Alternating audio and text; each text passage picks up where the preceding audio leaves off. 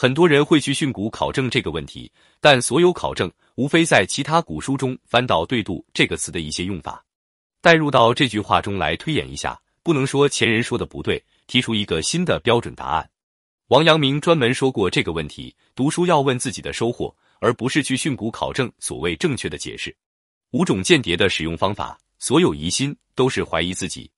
原文中是这样说的：故用间有五，有阴间，有内间，有反间。有死间，有生间，五间俱起，莫知其道，是谓神迹，人君之宝也。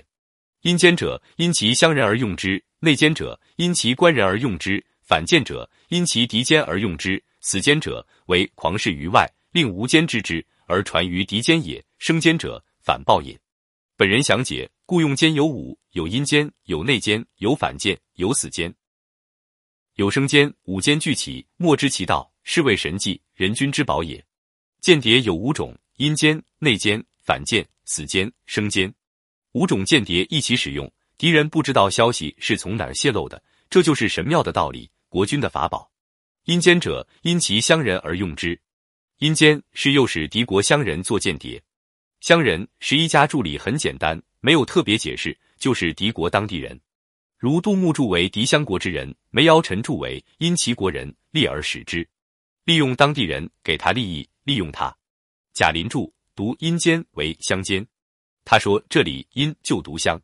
不过郭化若将军对乡人有特别解释，他说乡人是春秋时对敌方官乡大夫的略称，齐国叫乡良人，宋国叫乡正。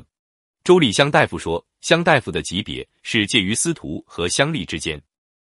郭将军的解释也有价值，总要有点身份，管点事，才能提供有价值的情报。善用乡人的例子。是大家熟悉的闻鸡起舞的祖逖踢案。祖逖家本是北方大族，五胡乱华，汉人南渡，西晋变东晋，祖逖就常怀恢复中原之志。祖逖生性豁达，轻财仗义，又发奋读书，闻鸡练武，练成文武双全，智勇仁义信俱备。祖逖为人最能爱人下士，叫人对他死心塌地。为了自己手下人，他可什么原则都不管。手下宾客众多，也不乏鸡鸣狗盗之徒。